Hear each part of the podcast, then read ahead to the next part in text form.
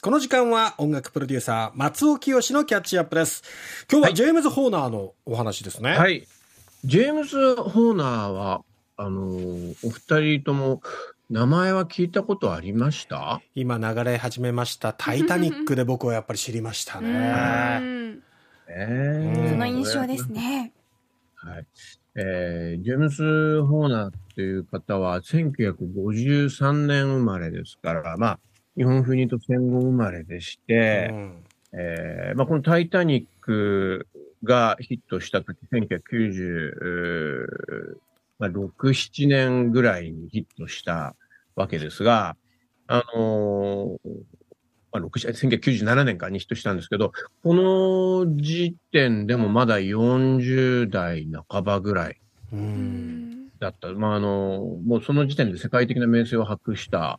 映画、音楽作曲家ってことになるんですが、えもう非常にこう早熟な才能でありましえて、えあのもう20代の頃から映画音楽のスコアを書いて、えはあ。えー生活が成り立ってたっていう人なんですね。んで、どういう人かと言いますと、この人はアメリカ人で、はい。ロサンゼルスの出身なんですが、まあ子供の頃から音楽に才能を発揮して、うん。えーイギリスに渡りまして、えー王立音楽アカデミーってね、よく、あの、お聞きになることあると思いますが、そこで、あの、リゲティ・ジェルジュっていう人の薫陶を受けます。うこのリゲティ・ジェルジュっていう名前はちょっとピンとこないかもしれませんけど、えあのー現代音楽の作曲家で、まあその世界では大変有名な方で、えうん。あの映画に関して言うと、スタンリー・キューブリック、ほスタンリー・キューブリック監督が好んで、えーまあ、その書き下ろしじゃなくて、えーうん自分の映画によく使ったことで知られてる人う。で、ええーあの映画のタイトル言うと結構、おーって思いますよ。2001年宇宙の旅とか、シャイニングとか、はいはいはい。アイズ・ワイド・シャットとうか、わえーそういった映画で音楽が、あーまあ、繰り返し使わされ、使われ、使われてきたリゲティ・ジェルジュの、まあ、まあ、弟子なんですね。で、その後、あのーまあ、ジェームス・オーナー、ロサンゼルスの人ですから、えーアメリカに戻りまして、南カリフォルニア大学っていう、まあ、大変これあのー映画あ作家をたくさん生み出していることでも有名なえー大学ですが、ここにえー行きます。で、えーこの時、まあ、この、まあ、南カリフォルニアっていうと分かりやすいところで言うと、ジョージ・ルーカスとかロバート・ゼメキスが出てるところですが、はい。えーここでね、ロン・ハワードっていう、まあ、後に有名になる監督ですね。ええロン・ハワードはもともとあの、子役として有名だった人なんですけど、ほーこのロン・ハワードと同じ時期に、えーまあ、世代もほぼ一緒ですね。えーロン・ハワードは1個年下ぐらいかな。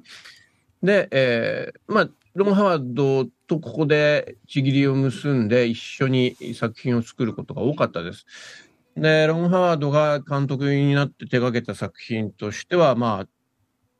アポロ13とかビューティフル・マインドとかね、世界的にえー成功した作品で、この大学が同じジェームス・うんホーナーの音楽を使っております。うんで、ジェームス・ホーナーはもう本当にあの、代表作というのがたくさんあるんですが、ええ。ーまあ、なんといってもそのタイタニック、うんうん。そしてあの、彼はその映画のスコアだけじゃなくて、歌物を作る、キャッチーなメロディーを作ることにも長けた人でえ、ほあの、いわゆるげ劇版と言われている、あの、そのスコアですね。その、はいたくさんの譜面で成り立ってる映画を、いわゆる映画音楽と、その主題歌、どちらも手掛けることができる才能を持ってて歌物のメロディーとして、まあ、最もお有名なものですと、えーまあ、セリーヌ・ディオンがね、歌って、My Heart Will Go On ですよね。えはい。これアカデミー賞の歌曲賞を受賞し受賞しましたえし、うんえーと同時にこのタイタニックのサントラで、えーいわゆるそのスコアの部門に与えられる、与えられる作曲賞っていうのも、うんえー受賞してますね。はい。えーで、えーまあこの人はたくさんの賞をもらってまして、えーなんだろうな、まあ代表作で言うと、おブレインストームとか、まあさっき話したアポロ13ですとか、うんえーブレイブハート、ジュマンジ、うん。えーアバターなんていうのもありましたね。えーそうですね。アバターは2009年ですけども、まあ、今となってみると晩年近いんですが、うんというのはジェームス・ホーナー2015年に亡くなってしまうんですね。まだうん61歳の若さだったんですね。うん。で、これ、あの、亡くなった理由っていうのが、えーまあ、このセレブ作曲家らしく、自分で飛行機を運転してまして、うん。これが、あの、その地元のカリフォルニアの、えー森林公園に墜落して、うん。で、61歳という若さが亡くなってしまったんですね。うんえーだから今、生きていたとしても、今日が誕生日70歳という、うん実はまだ、あのまだまだっていう年齢そうなんね、ですね生きていればね。うん。で、まあ我々の時代を生きたこの映画音楽作曲家としては、やっぱりジェームス・ホーナーはハンス・ジマーっていう人と並んで、まあ、二大巨匠って言えるんじゃないかと思います。ハンス・ジマーって人は、あの、ドイツの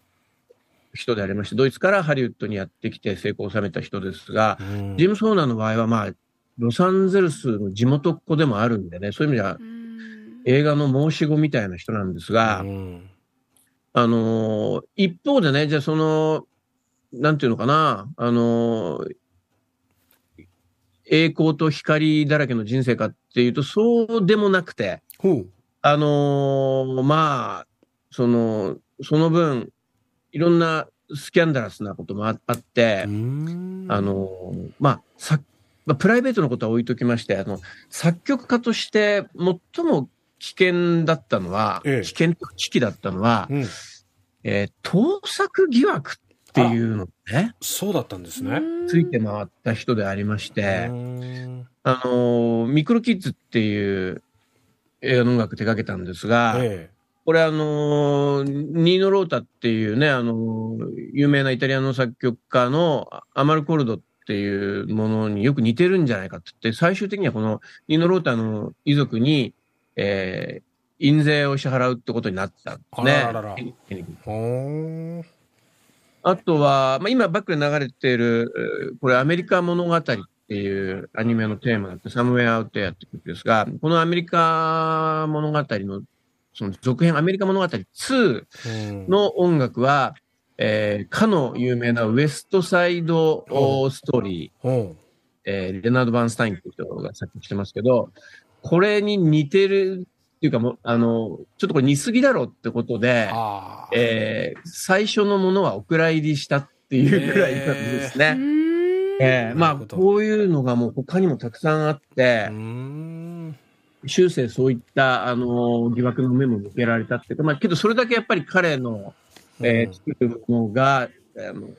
映画好きの人たちにとっての最大公約数的な旋律を作ったという証明でもあるのかなってえいう。えねなるほどね。